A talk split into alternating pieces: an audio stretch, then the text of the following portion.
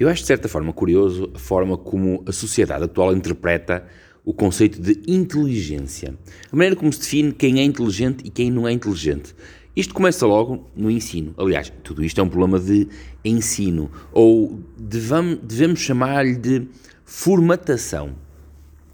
Nós eh, entendemos a inteligência como a memorização das coisas. No fundo, na escola, o mais inteligente é aquele que tira as melhores notas. O problema é como é que são definidas essas notas?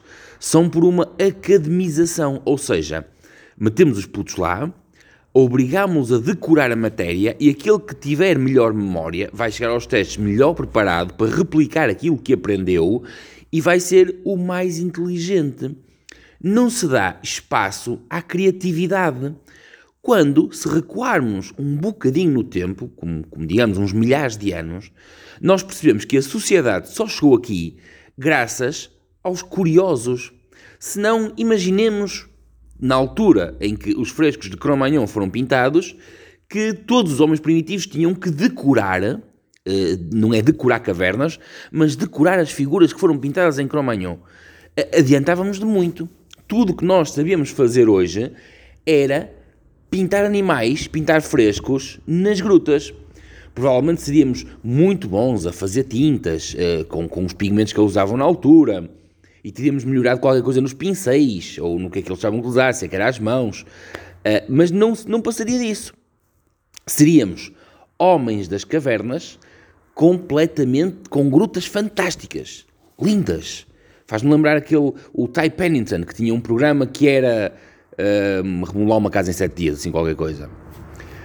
Mas aquilo que realmente nos trouxe aqui foi a curiosidade.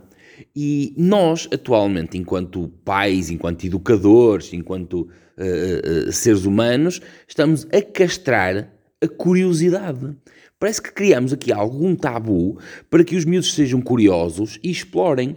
Na maior parte das, das vezes, nós dizemos não faças isso, isso é perigoso. Ou seja, nós criamos perigos fictícios em redor da curiosidade, como se fosse um incómodo, que na verdade é, porque as pessoas curiosas que desvendam novas coisas tiram-nos ali da nossa zoninha de conforto, tiram-nos ali de dentro da nossa caverna, levam-nos para novos mundos.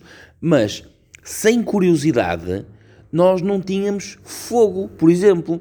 E vocês, se calhar, não fazem ideia, ou a maior parte de vocês não faz ideia, o quanto o fogo mudou o nosso aspecto físico.